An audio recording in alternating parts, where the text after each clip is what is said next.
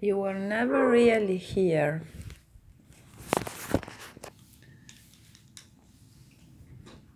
Bueno, tiene una forma muy particular de contar la historia. Para hacer una película nueva es, es algo que uno aplaude, ¿no?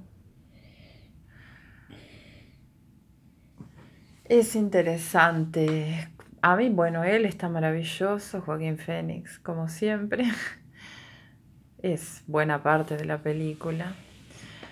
Me gustó eso como tenés que ir descubriendo a través de la actuación, a través de lo que te van mostrando en sentido literal, eh, de qué se trata, qué es lo que a él le pasa, por qué se dedica a rescatar muchachas en problemas, secuestradas concretamente, chicas secuestradas. Y me encanta ese final, de que, bueno, se rescatan mutuamente la muchacha y él, ¿no? De alguna manera. Y a su vez los dos están quebrados, pero bueno, van a tratar de hacer algo con eso, ¿no? Y, dice y está bueno también que se corte antes de definirte algo más concreto, porque es difícil por otra parte, ¿no? ¿Qué, qué vida pueden hacer? Sí, no sé por qué decís eh, que se dedica a rescatar chicas. ¿Y es lo que le hace? No, es, un encargo que le hicieron. No es un encargo puntual. Él hace eso, porque cuando llega a la oficina de este, de uno del que matan, después, le, le, dice, esas flores las mandó la familia de no sé qué chica, que era la que quema la foto al principio, en agradecimiento de que la rescataste. Y después aparece esta otra, que es la que ocupa casi toda la película. O sea, que él se dedica a eso a rescatar muchachitas secuestradas. Y se autodefine como un hitman, como un pistolero. Sí, bueno, sí, lo es. Martillero. Qué peculiar eso de andar, en vez de con una metralleta, con un martillo. A todo el mundo mm. le da la cabeza. Sí, sí, es un superhéroe. Sí, yo la verdad es que me pregunto qué es lo que los atrajo de esta novela, porque es una novela. Sí. ¿Qué atrajo a Ramsey? ¿Qué es lo que atrajo a Ramsey y qué es lo que atrajo a Phoenix? Porque Phoenix no hace una película si no quiere hacerla. Sí. lo que me pregunto es qué, qué es lo que los atrajo. Ah, la idea de un de un hitman que se dedica a rescatar muchachas que han sido tomadas por, los tratantes de Blanca. Bueno, esa película ya la vi.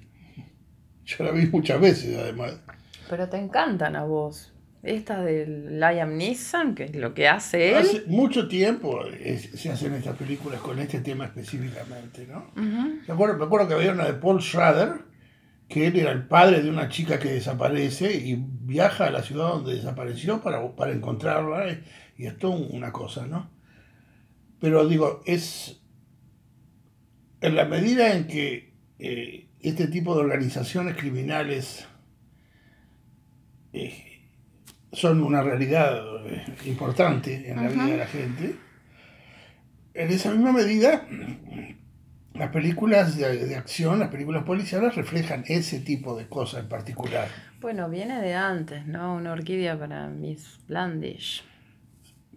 De acuerdo, es, es, un tópico, es, un, tópico. y sigue sucediendo además. las chicas este, y, toda esta cosa. Bueno, lo que me pregunto es, bueno, es un tópico sobre cuál sería una pila de películas. ¿Por qué esta novela en particular Ah. le parece a Ramsey y le parece a Phoenix un proyecto que hay que hacer. Bueno, está esa particularidad de él, ¿no? De un pasado tenebroso, educado con crueldad y que goza autoasfixiándose. Eso no sé hasta qué punto. Yo no lo encontré demasiado sentido. Porque a vos no te convenció entonces este el, la novela base, la yo, idea base. Yo me hago preguntas de este tipo cuando veo ah. una película. ¿por qué esta, esta historia? No, pero no mucho. Yo es la primera vez que te escucho preguntándote. No, bueno, pero, me las hago para mi yo interior. Ah. Y me respondo. Eh, Dame, parece rara la pregunta, pero bueno. No, no, no. No, no, no, yo creo que la primera pregunta que hay que hacerse, no importa qué película tengas delante, es ¿qué historia me están contando? ¿Y por qué me están contando esta historia?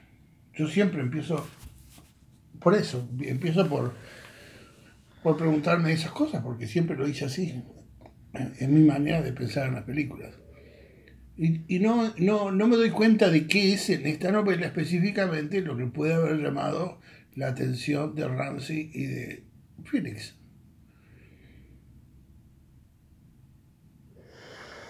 Es una historia más de, de un detective rudo que rescata a una muchachita. A mí me gustó el final. Me gustó esto de que no termine ni en la tragedia espantosa, ni en una especie de rehabilitación improbable. Es, es todo una onda también actual. ¿Rehabilitación de quién? De los dos, te digo, porque los dos están complicadísimos, ¿no? Existir a ella le va a costar y a él le cuesta desde siempre. Pero es como que ellos están al margen. El título de la película parece que, dijera eso, ¿no? Como si, como si él le dijera a ella, como piedra clave para, para salir de eso, tú nunca estuviste realmente ahí. No sé si así se puede sacar a una persona de esa situación, pero me da la impresión de que ese título tiene ese sentido. Sí, también él, ese juego entre los recuerdos y las vivencias y las fantasías terroríficas que tiene de, autodestrucción, eh, es como que no está aquí, no está aquí porque está siempre en otro lado, ¿no? Porque su cabeza lo lleva a distintas situaciones, en el recuerdo, en la fantasía. Me parece que va por ahí. Es aplicable para él también. Me parece que va por ahí él mismo se puede hacer, eh, decir a sí mismo, no estuviste nunca realmente ahí.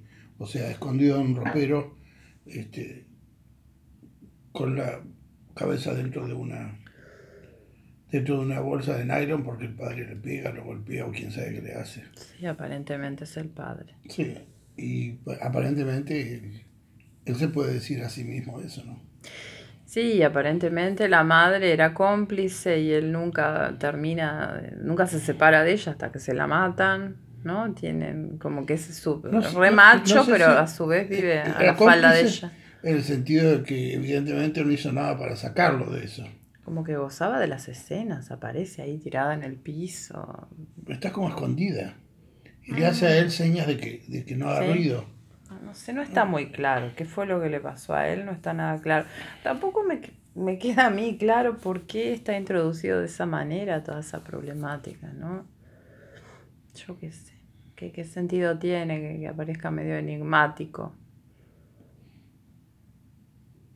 ¿No? ¿Los recuerdos de él? Sí, toda esa vivencia de tortura infantil. No sé. A, veces yo que sé. Bueno, algo debiera de poder explicar una de las características del personaje y que se comporta de una manera, realmente se comporta como una especie de zombie, ¿no? sí, Robocop, ¿no? No, él puede arrancarse una muela, no pasa nada. Sí. Ya voy.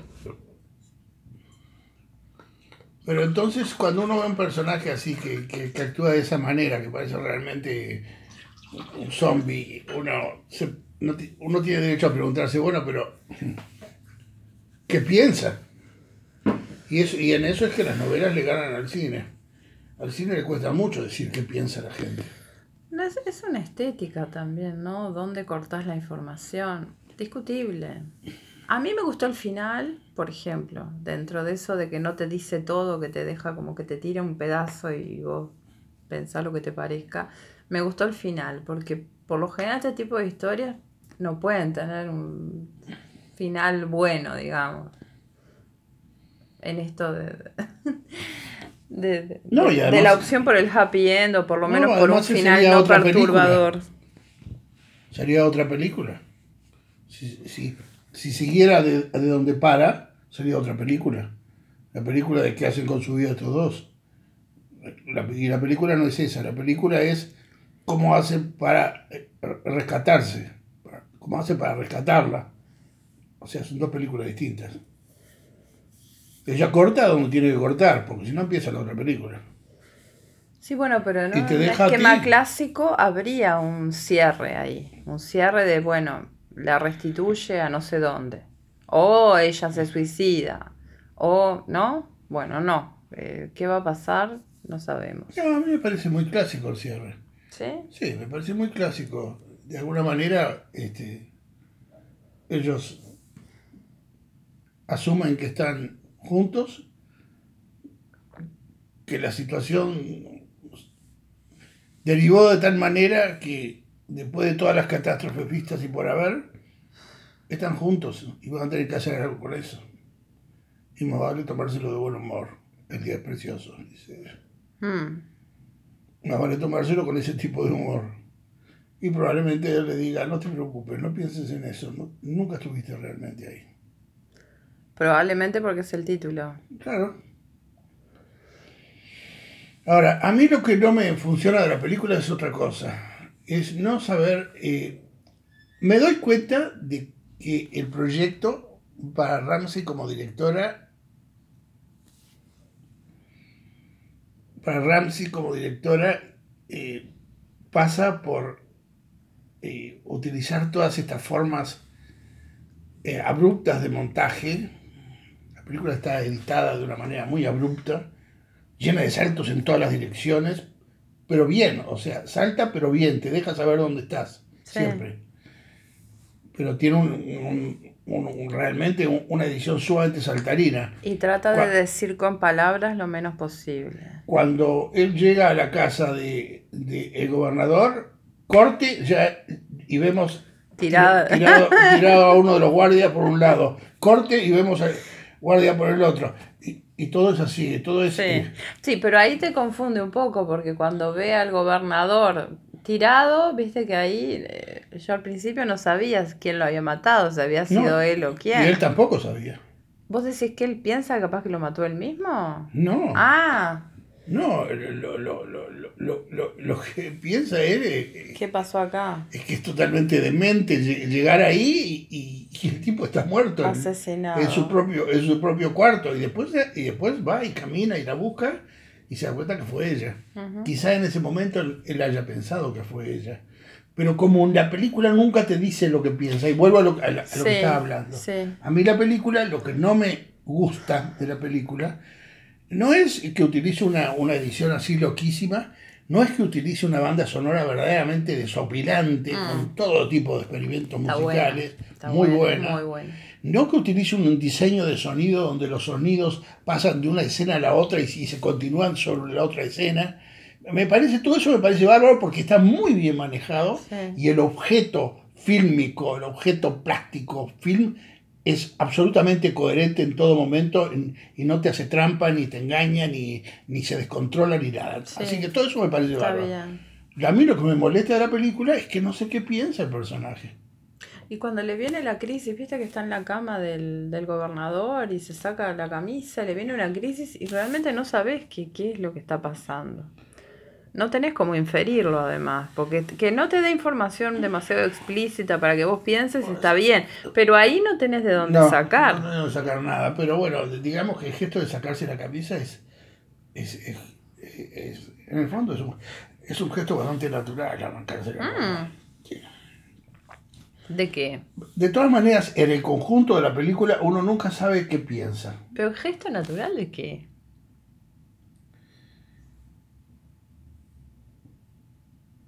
¿De qué? No sé, de qué, pero, pero, pero, pero sí, te- te- te- estás en una situación totalmente loca de, Y te sacás la camisa. Fuera de, fuera de control, te sacás la camisa, te sacás la corbata, te despeinás, haces- haces cosas.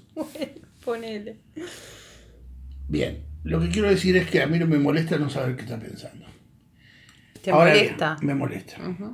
Toda la película me molestó, no saber qué está pensando. Pero no es fácil introducir lo que está pensando un personaje En ese sentido, es más fácil en una novela. En una novela tenés todas las facilidades para decir qué piensan los personajes. Está fácil. Pero en una película no, no es sencillo y acá no está resuelto. No, no está ni planteado el problema.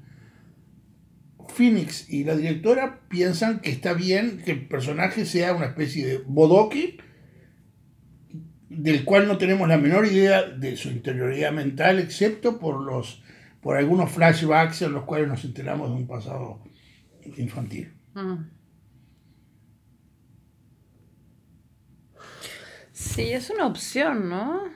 No, no, no me parece ingenuo. a mí todas las opciones me parecen fenómenas mientras el espectador eh, eh, cuente con todos los elementos que necesita para estar satisfecho como espectador.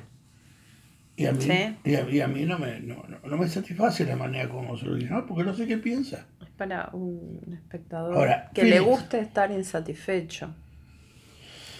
También hay ese tipo de gente, sí, bueno, que lo disfruten. Phoenix, eh, concretamente, frente al libreto,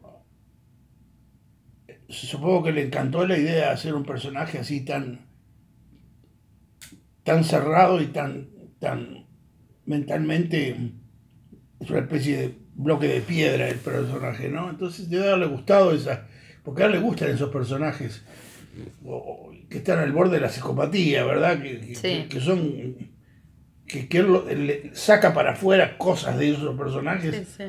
Bueno, sin, duda que a, a Phoenix debe haberle gustado la manera como estaba planteado el personaje. Este, de manera que supongo que lo hizo por eso. Ahora, viste que ganó en Cannes actuación y guion, las dos. Sí. Yo no comparto. Yo hubiera dado dirección y actuación. El guion a mí no me parece que es adecuado por lo que estoy diciendo. Pero me parece sí una película digna de festivales, de, alta calidad. Esta señora, sin duda alguna, beneplácitos, ¿no? Porque es una muy buena directora. Y si tiene, ¿qué tiene? ¿50 años? tiene para es una muchacha de 50 años. Imagínate. Escocesa. A los 50, peor. a los 50 años en el cine te lees una cantidad de años por delante. Es joven. Esperemos a ver otra. Esperemos a la próxima. Será post pandemia a esta altura.